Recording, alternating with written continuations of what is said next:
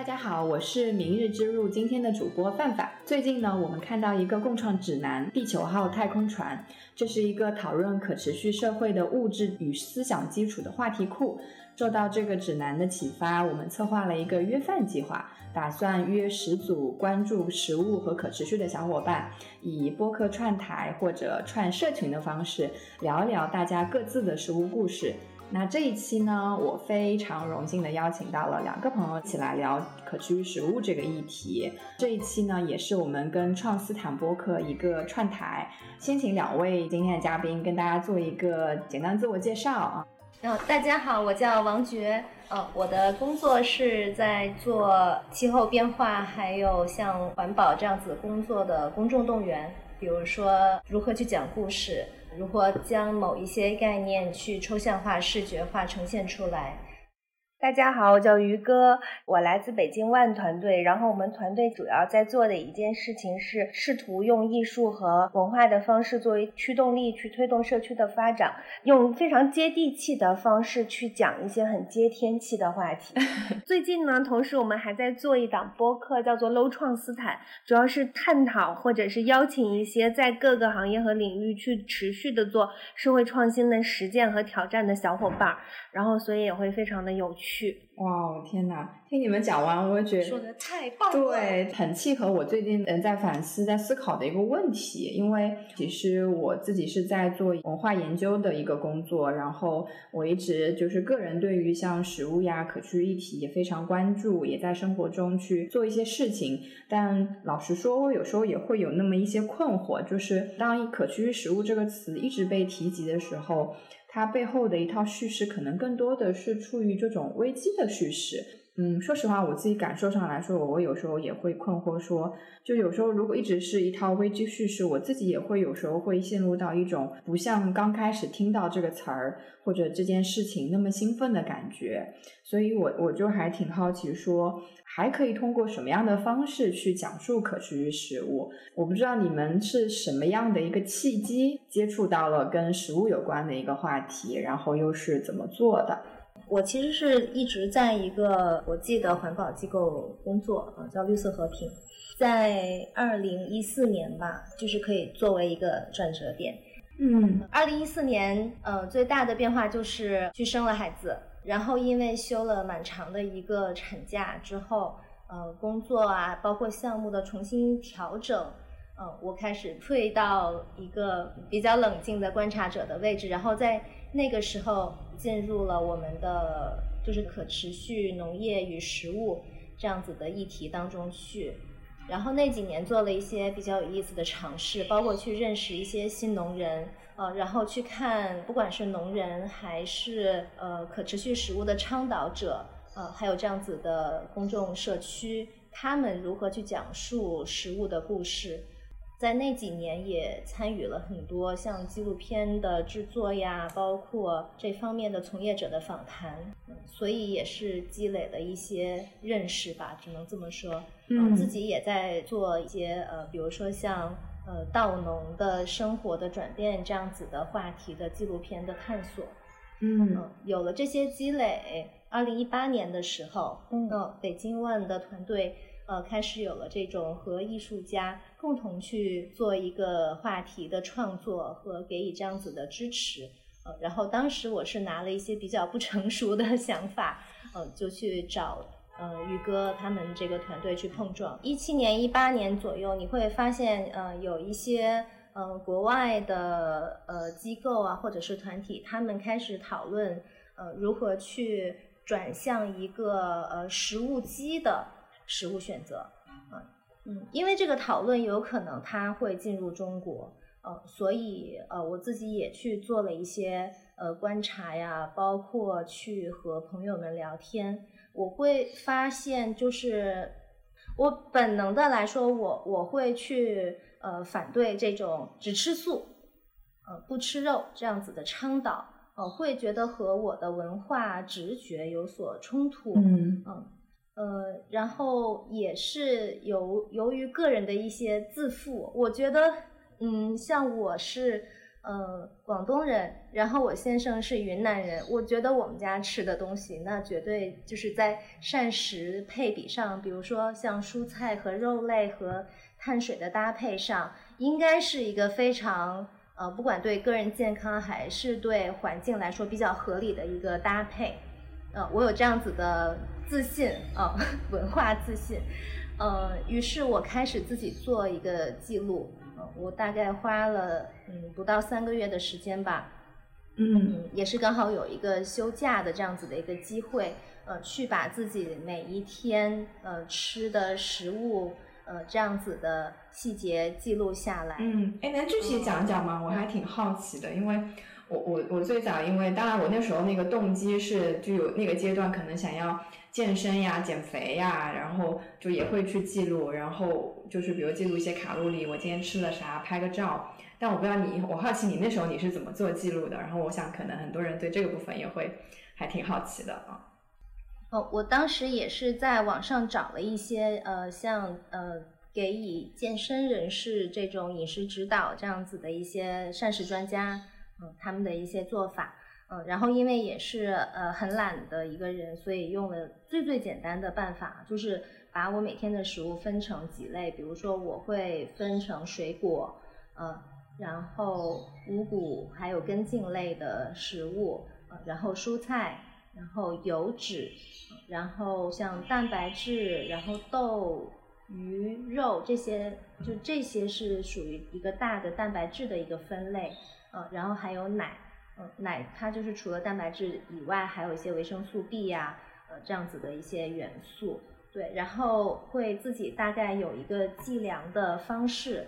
嗯，然后比如说像三指，呃这么大的一个呃一份呃这样子的肉类，呃每天可以吃呃大概是多少份，这样子会会有一个自己的记录。嗯，然后我当时是记得说这样子的。话每天最多可以吃七份，嗯，然后比如说呃吃饭的那种小碗米饭的小碗，嗯，然后如果用它来做计量，又是另外一种计量的单位，呃，如果像蔬菜这样子的食物，每天其实它应该是吃三份，嗯，就是这是大概的一个。比例和计量的一个逻辑。你你刚才说那个三指，就是说它那个大小是三个指头那个大小吗？我就是好奇。对，哦，啊，就是食指、中指、无名指并在一起，嗯，嗯，这样子就是不不计算手掌哈，就是三个手指头，嗯，这样子是一份，然后每天吃七份。一般一般来说，我记得那会儿我还。就是减肥最最疯狂的时候，可能还会是拿个秤去称一下，就是你用这样的一个计量方式，而不是说用个秤呀或者算卡路里啊，这个意当时是怎怎么想的呀？啊，因为我就是普通人啊，我也 不是那种特别健健身狂魔。嗯 嗯，不要攻击健身的人。怎么办？就也也不是就是。怎么办？感觉是更好，更好，就是感觉用个指头，就是不管你在哪儿都能，就比较好算，对吧？不然你也不能天天出去哪都带个秤。对，嗯，我觉得主要是方便，嗯，因为我觉得这样子我可以跟别人交流，呃，即使是呃，就是比如说我要跟于哥交流，那那于哥也没有秤，那如果我跟他讲重量这件事情，其实也也挺难沟通的。嗯，再就是方便自己去观察和记录，因为我确实是想做一个稍微长期一点点的记录，呃，不管是为了健康，还是为了就是去较劲，然后嗯，因为自己的一些呃盲目自信，想要去找到真相，那那也是为了去把这个记录这件事情可以比较好的坚持下来。嗯，哎，这个特别好，嗯。而且我觉得，我补充一下，我觉得其实王珏做的这个事情就是，嗯，其实就是还是回应到我刚刚开头说的，就是把一些特别接天气的东西做到接地气，所以它其实是在降低一些你要去做一些践行的门槛儿，嗯，不管是他用这种以自己的身体、以自己的这个手指作为度量工具的这种方式，还是他在跟我在交流这些议题的过程中选一些特别。容易明白和通俗易懂的比喻，都能更好的帮助其实对这个话题，就是对可持续性食物啊，或者是对呃膳更加健康的膳食配比，本来是没有任何认知和概念的人，能够更好更快的去理解到这些东西。对我也挺有同感的，就是什么让你能够这么坚持下来，我还挺好奇的，嗯。首首先就是我也是研究了一下，找了比较简单的方法，嗯，包括去了就是大家都会去找资料呃的那种通俗一点的平台，像什么知乎啊、B 站这种也去找，然后去找到那种就真的是有人亲身经历过，并且可以做下来的。嗯，我的难度是我还是有一个全职的工作和有一个学龄前儿童。在家里，就是还是比较多的陪伴和家里的工作需要去坚持。基本上每周要求吃的蔬菜都是吃不够啊，这个事情就会嗯让我非常的意外。嗯，在一个很着急的情况下，通常就会因为不想洗菜，或者 是刚好没有买新鲜的菜放在冰箱里面，然后那一顿的蔬菜又被忽略掉了。于是你在越来越多的周总结里面会发现，像我们这样子的工作和生活习惯里面，通常都会忽略掉植物类型这样子的食物。嗯，然后尤其糟糕的就是，呃，当我们去外食的时候，大家通常都会觉得行啊，来一个绿的蔬菜就好了。但是如果你把那个蔬菜换算成三碗每天这样子的比例的话，你会发现其实你就只吃到了两筷子。我们会嗯不自觉的把这个蔬菜的这个部分会忘掉，呃，那同时替代的就是我们会吃比较多的肉类，这样子的生活习惯可能对气候也不是特别友好。然后，所以我我当时是拿着这个我的呃膳食记录，呃去找 于哥聊天，就在我看来哈，就是好像这这跟艺术完全没有任何关系，完全不搭边。但是于哥当时就说。嗯，哎，我们有一个艺术共创计划，会涉及到一些嗯社会话题，然后包括一些可持续的讨论，你要不要 考虑参加？感觉你在弱弱的发出邀请，挺想跟你们聊聊。那我们到底应该怎么吃？到底应该怎么吃？为什么要用艺术的方式去聊怎么吃？就是怎么吃这个东西，真的能进入艺艺术的这种领域吗？就是我们的艺术现在已经变得那么开放而大胆。而接地气了吗？嗯，我走的路径跟王珏完全是另外一条路径。其实这个相遇就很有趣，因为王珏一直是在探讨一个非常具体的一个议题，就是刚刚范范说的到底要怎么吃这件事情上，他一直在做自己的研究和做自己的践行吧，就是生活里也不断的在尝试去做一些努力，去调整，去去改变，或者是去优化它。然后对我来说。说呢，其实我的路径是在此之前，其实我并没有太认真的想过吃饭这件事情。我想我跟绝大多数人一样，是更注重的是这个东西有没有刺激到我的味蕾，有没有让我觉得哇，吃下去那一刻很畅快，它够辣，或者是够香，或者是就是非常饱足口腹之欲的那个很浅层的对吃的一种认知和理解。因为工作的原因，经常也会跟王爵，我们会经常会有一些交集，然后在这个工作的过程中，慢慢的也就变成了朋友。所以除了工作之外呢，我们私下也会进行很多呃生活方向、个人成长方向各方面不同方向的一些交流。所以当他跟我开始讲吃这件事情上，对我还是有蛮大的一个刺激吧。哎，原来我们在吃这件事情上也会有很多反制的行为，啊，原来在吃这件事情上我们没有认真的去考虑过，我们都没有想过这每一口吃进去的这个食物，它背后的生产流程，它经历过的故事。就整个这个环节和系统，对于我们的环境和我们自己的人生都会带来影响，但是我们从来没有思考过。嗯，我想最早引发我跟王珏去讨论这件事情，是我认识了一个有机农业堆肥的一个朋友，他把日本的一种堆肥法带回来，然后当时这个姐姐呢就给我们讲了土壤的道德这件事情，就是说，嗯。不管是种植农作物的人，还吃农作物的人，最后实际上他们的距离在今天的社会和世界里面太过遥远了。种的人不会去想他种出来这个食物，他没有负责任，会怎么样的影响到后来吃食物的人。那吃食物的人也会从来没有想过种食物的人在种的时候他经历的各种事情，他做的决策，导致种出来这个食物最后进了我们的口里，进了我们的嘴里，会对我们有产生什么样的影响？简单来说，是人和人的距离太远。人和土地的距离也太远，嗯嗯，所以我们不会去认真的想食物这件事情，嗯嗯。然后我在想，后面你们一起就是做的那个餐桌的小地，餐桌上的小地球项目，你们可不可以先跟大家简单介绍它是一个什么样的一个项目？对，可能我说话方式会有点绕，但是我其实很快就要到那儿了。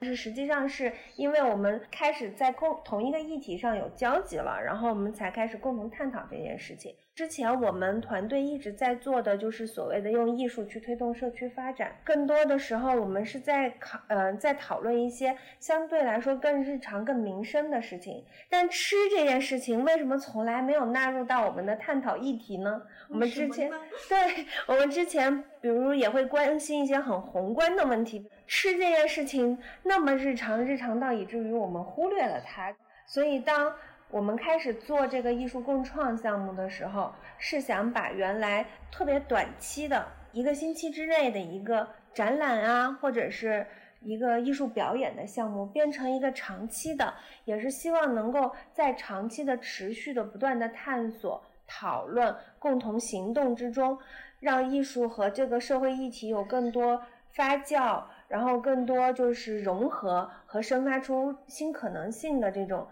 这个其实很像王爵生活中做的这种坚持和努力一样，所以当我们开始做这件事情的时候，王爵又在这个时候来找到我，我突然就是灵光一闪，我说一个艺术共创项目为什么不可以去讨论食物的问题呢？嗯，这叫艺术共创项目。就很多人对艺术就是又想要亲近，但是又认为它高不可攀。但是恰恰我们做的艺术是基于，嗯，社区基于大。大众的艺术，所以这个是我觉得很有趣的地方。刚刚范范问的是为什么会把诗和艺术这两件事情结合起来，首先是基于对人的观察。就是我刚刚说，我们一直在做的是基于社区的这样的艺术，所以它很多时候是跟非常日常、非常大众化的东西是相结合的。第一点是，我觉得王爵有一个非常艺术化的表达和艺术化的思维方式的。如果说比较抽象或者是特别具有意向性的东西，他会用画画的方式把它表达出来。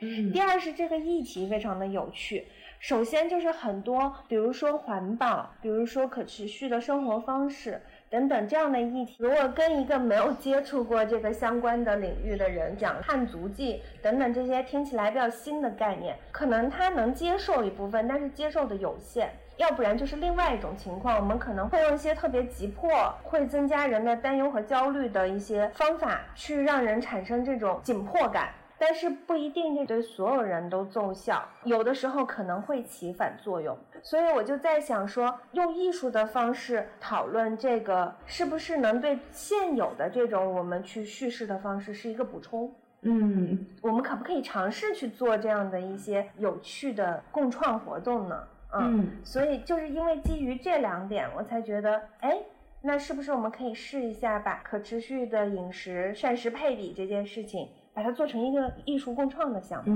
嗯，所以我才向他提议说，哎，你要不要参与？嗯，我们来合作看看它能有什么样的化学反应。对，像我的本身的工作里面，经常是要去回答类似这样子的问题。哎，你告诉我，我具体应该怎么办？其实我也是用了十几年的时间去探索这一套答案。嗯，那个绝对的正确的答案是什么？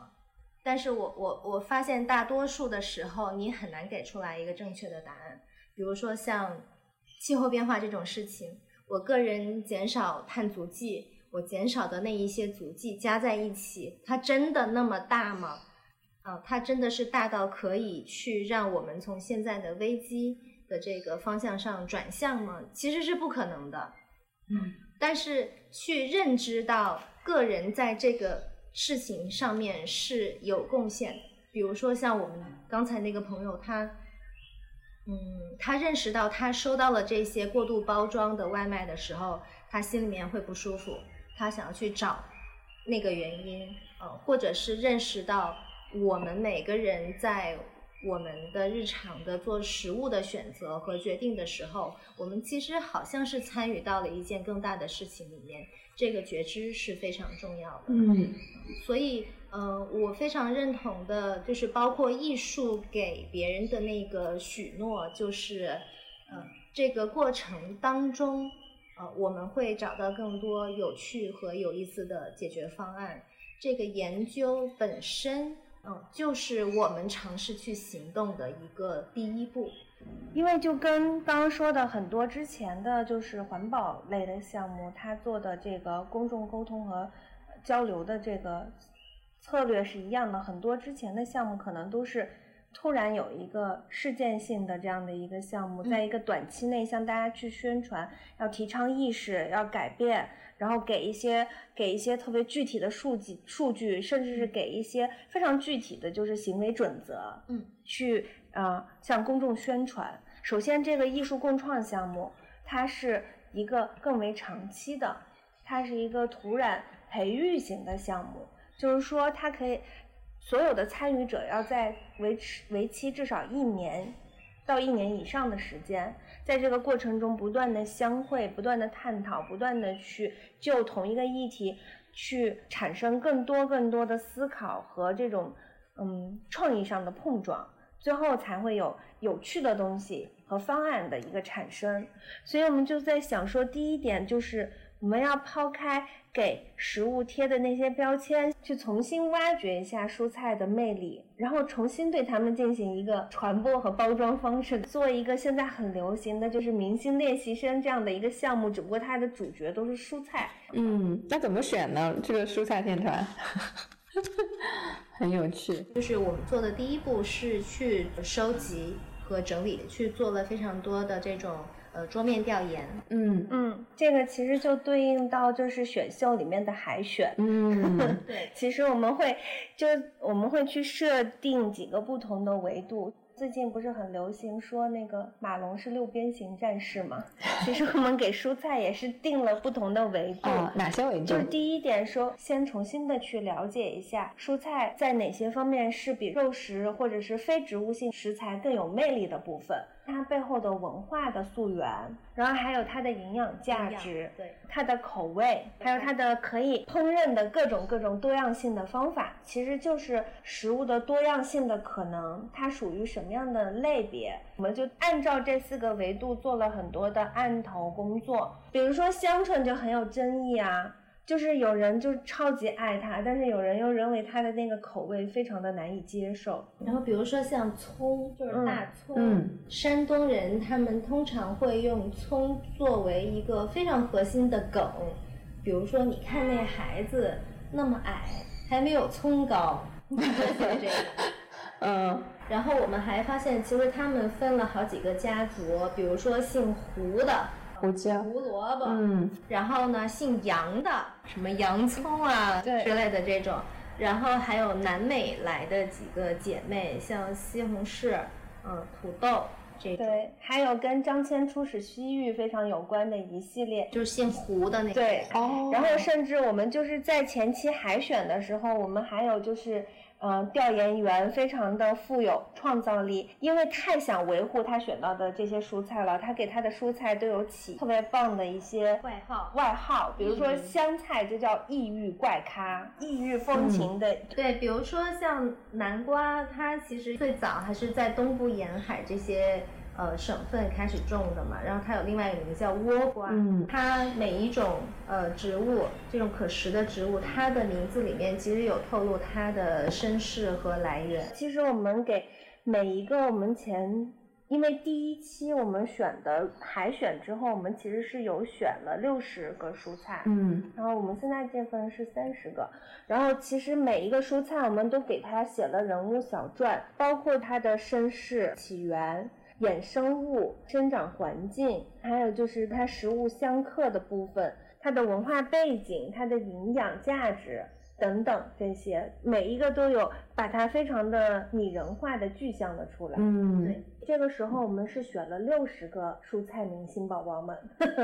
嗯，然后呢，我们又经过了几轮讨论和非常惨烈的这个 battle，然后最后出来了三十位可以进入到第二环节的蔬菜。我们集合了跨专业领域的参与者们，我们在一起，然后把他们打散分组。让他们成为不同的经纪公司，然后在自己的经纪公司的思考维度，再从这三十个蔬菜里面去优选出十二个来。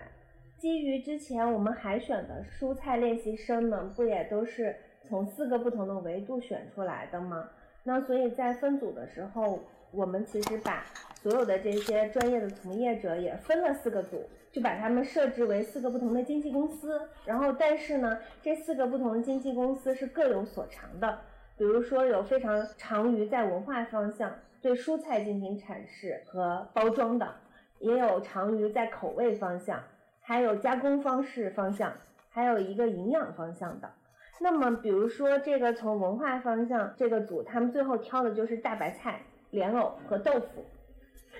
然后还他们还给这个天团定的名字叫“天下一锅烩”，还有从加工方式方向这个组，他们最后选了土豆、西红柿和魔芋。这个天团起的名字叫“老好食”，就是食物的食。他们还有一个 slogan 叫做“咋做咋好吃，咋做咋好使”。对，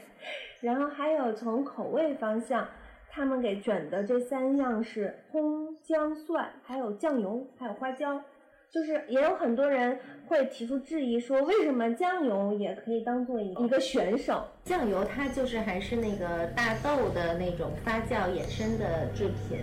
然后也是一个非常有东亚特色这样子的一个食物。最后健康和营养这个方向的，他们组的名字叫绿绿绿 Triple Green，选了蚕豆。秋葵和牛油果这三样，包括这三个食材的图片都是特别特别绿的。比较有趣的是，我们还请了就是用蔬菜做版画的艺术家，嗯，对，就是用我们现场作为这个讨论的这个灵感激发的这些食材，去带领大家做一些现场的版画。比如说做出版的朋友，他以他会提出来，我们去做一个移动的食堂，随时在一些文化活动当中做那种游击小店，啊，游击展览。他能想到一个在一个文化场域当中，一个什么样的形式和内容去讨论食物。那些自己做私厨或者是经营餐厅的朋友，他们又讨论怎么把它做出来。对他们提出来那个锅锅，对，就是那个嗯，天下一锅烩嘛。放在对对对这些食材放在一起，它就是一一个很好吃的一个锅子了。哦，所以他们一定要抢到豆腐。对，这个就是很有趣，因为我们。就是这个共创的过程，其实分为两个步骤。第一个步骤就是先从三十强里面选出十二强。第二个步骤就是他们接下来要怎么样去包装，怎么样去推广他们选到的这些植物性食材，把练习生不断的进行更严格的训练，让他们从餐桌上的配角逆袭成主角。嗯，那在这个整个那个过程中，你们去呃海选这些，就是这种我们日常中其实还挺常见的蔬菜，然后选出十二强。强，然后在这个过程中，你们自己有什哪些新的一些感受啊、想法吗？首先是选出了十二强，也有了去推广这些蔬菜，让更多的人认识到这些蔬菜魅力的一些一些方案。但是其实是这个共创的过程非常的有趣。第一是获得了一些新知，迭代了我们原来对这些蔬菜的认知。比如为什么要选白菜？当时文化组的人就有补充说，白菜在古代的时候是叫做松，古人形容这个白菜非常的美，就称它为秋末晚松。这个白菜的松是一个松树的松，在上面一个草字头。然后呢，在洛阳和北方，它有悠久的种植史。然后，甚至是它还有古诗是来赞美白菜的，这个就非常的有趣。哇，在那个做研究的时候都发现，就对对对，都曾经被咏颂过，就是它曾经在人们的生活当中扮演一个那么样重要的一个位置。嗯，哦，这个白菜这个还真的，所以文化组把这些非常有力量的论据扔出来的时候，当然也就没什么话可说了。嗯，我我觉得我做的时候我还是比较懵，还是比较懵的。然后现在重新来聊的话，我我反而就是有一些当时没有感受到的东西，现在是非常强烈的能够感受到。有非常强的那种支持和伙伴的那种感觉。一开始把这个一个记录吃的东西的小本子和一些完全不靠谱的东西扔出来的时候，宇哥说：“哦，这个东西真的是可以做的。”这样子的认可和支持，到了后面我们一起去做案头研究的时候的那些。伙伴通过邀请进来的这些朋友，就是甚至有一些是呃我也不认识的啊，但是他就是通过这个话题过来的这些朋友，就是会有一个非常强的嗯，原来有这么多人都对这个话题感兴趣，嗯而且大家都会感兴趣把它往这样子的一个方向推，嗯的这种非常强烈的社群的这种感觉，嗯。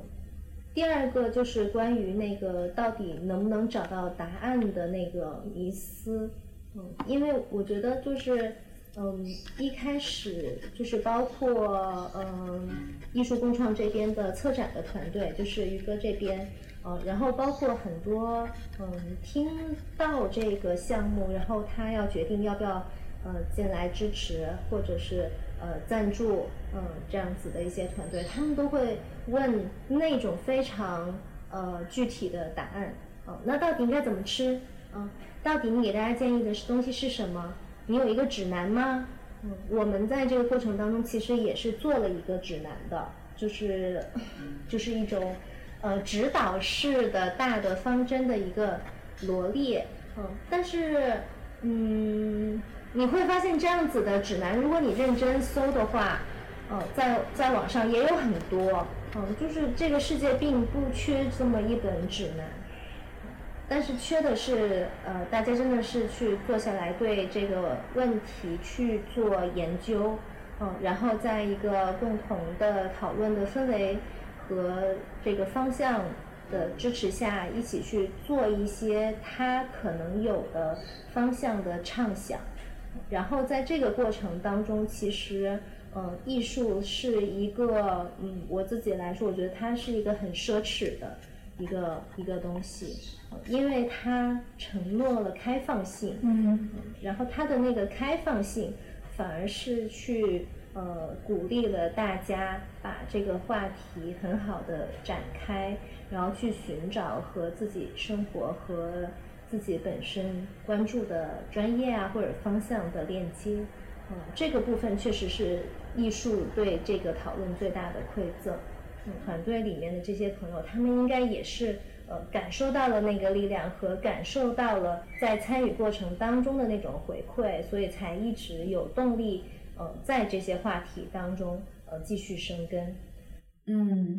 是的，这点我很有共鸣，嗯，然后我在想，回到咱们最开始，就是我说我今天其实带着一个，呃，小的困惑和问题想跟大家讨论，就是就是像这种跟可持续有关的公共议题，其实我们除了危机的这种叙事，就还有什么样一个讲述的方式？就其实，在整个你们在刚刚讲个人实践也好，艺术的共创项目也好，其实某种上也是探索说，哎，那我们还可以怎么说，怎么做？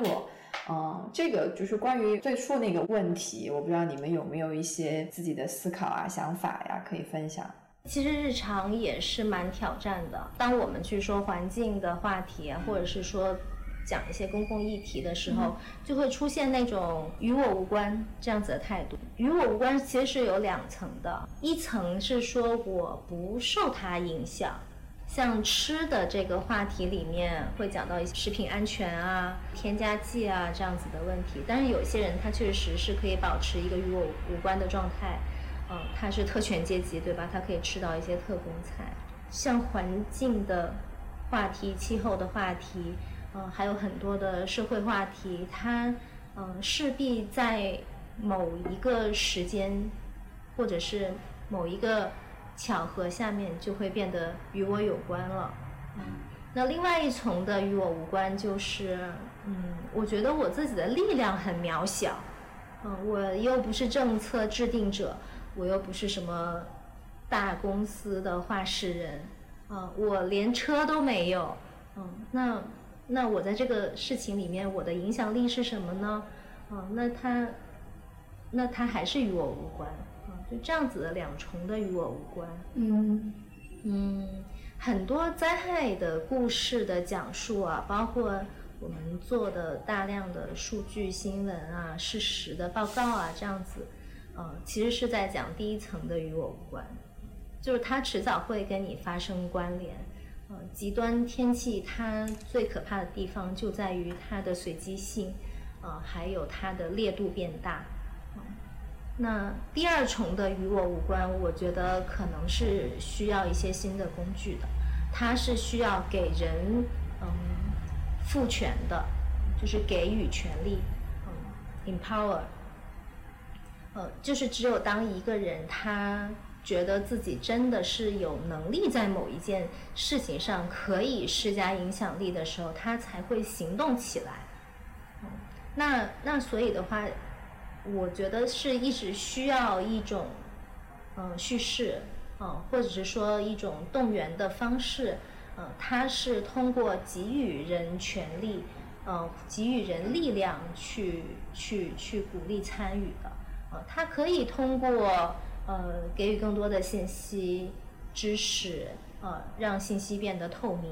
呃，然后让人参与到决策当中去，呃，它也可以是以一种，比如说大家组成一个呃社群，嗯，以共同的爱好、兴趣，或者是以共同的价值取向，呃，聚在一起讨论某一个话题，呃，然后形成某种方式的互惠，呃和呃赋权，嗯，那我觉得我们花了很多很多的。时间和精力去，嗯，解决第一种与我无关，去讲这件事情跟你有关啊，呃，然后什么北上广也会升温啊，呃，城市的热岛效应会，呃，让城市的极极端高温也变得非常严重，嗯，但是我觉得，嗯，我们去做第二种，嗯，与我无关的建立的工作，其实还是远远不够的。嗯，而且我我会觉得，在气候的这个压力之下，呃，风险会越来越多，呃，极端的状况也会越来越多。其实会需要大家去做更多这样子的准备，去做更多行动的思考和嗯行动的可能方向在哪里的准备。嗯，你你一直在做艺术的共创嘛，然后我觉得。嗯，就应该有很多这样，就是去创造这种不同的叙事，然后更好的传递沟通。我不知道你在这方面，就是我们当去谈论可持续像这类的大的公共议题，有没有一些新的方式可以去讲这件事情？其实我只是想要提供两个对于现有的这些主流的叙事方式，或者是跟公众沟通和互动的策略之外的其他的视角和可能性。两点，第一点是回到比较个人的维度，不去讲一些特别宏大叙事的东西，而是去讲一些每一个普通人可以去开始思考、可以去开始探讨的这种点。嗯，然后用一种更好的组织的方式，能让这些一个一个的像我一样的普通人集结在一起，共同去讨论，既创造了比较良好的人与人之间的情感的交流、知识的分享。和互动的会面，同时也能够让我们这些人普通人基于一个实际上跟我们本身是息息相关的问题展开探讨和体验。第二个维度是我一种理性的叙事方法之外，需要补充一些比较感性的和富有创造力的叙事方法和创造行动吧。能不能行动起来？他对这些议题感不感兴趣，也取决于你怎么样去跟他进行叙事，他用什么样的方式来认知这个东西。嗯，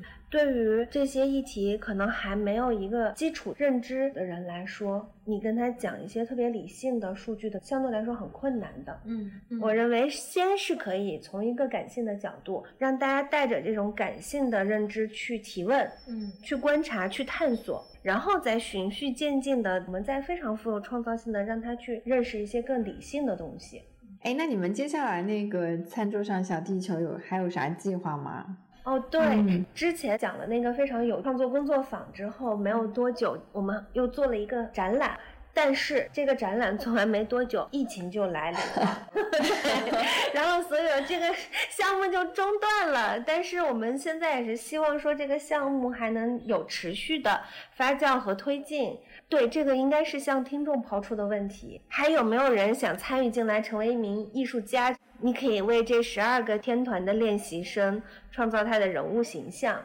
写他的剧本故事，画他的插画。或者是做他的小周边都有可能，我们都非常欢迎大家能参与进来。然后还有，如果真的有可能的话，我们希望给我们这个餐桌上的小地球做一个真的落地的快闪店也好，希望它成为一个可以让大家在这个空间或者这个餐厅里面可以持续性的去讨论。可持续性食物和膳食配比这个议题的一个空间，感觉可此处可以招募一下。如果我们听众的伙伴里面有有做什么餐厅呀、空间呀，可以联系你们。如果你们对餐桌上的小地球这个项目也感兴趣的话，可以发邮件给我们联系。身份泄露了，你感觉有种外星人然后来地球以后，然后身份泄露的感觉，是吗？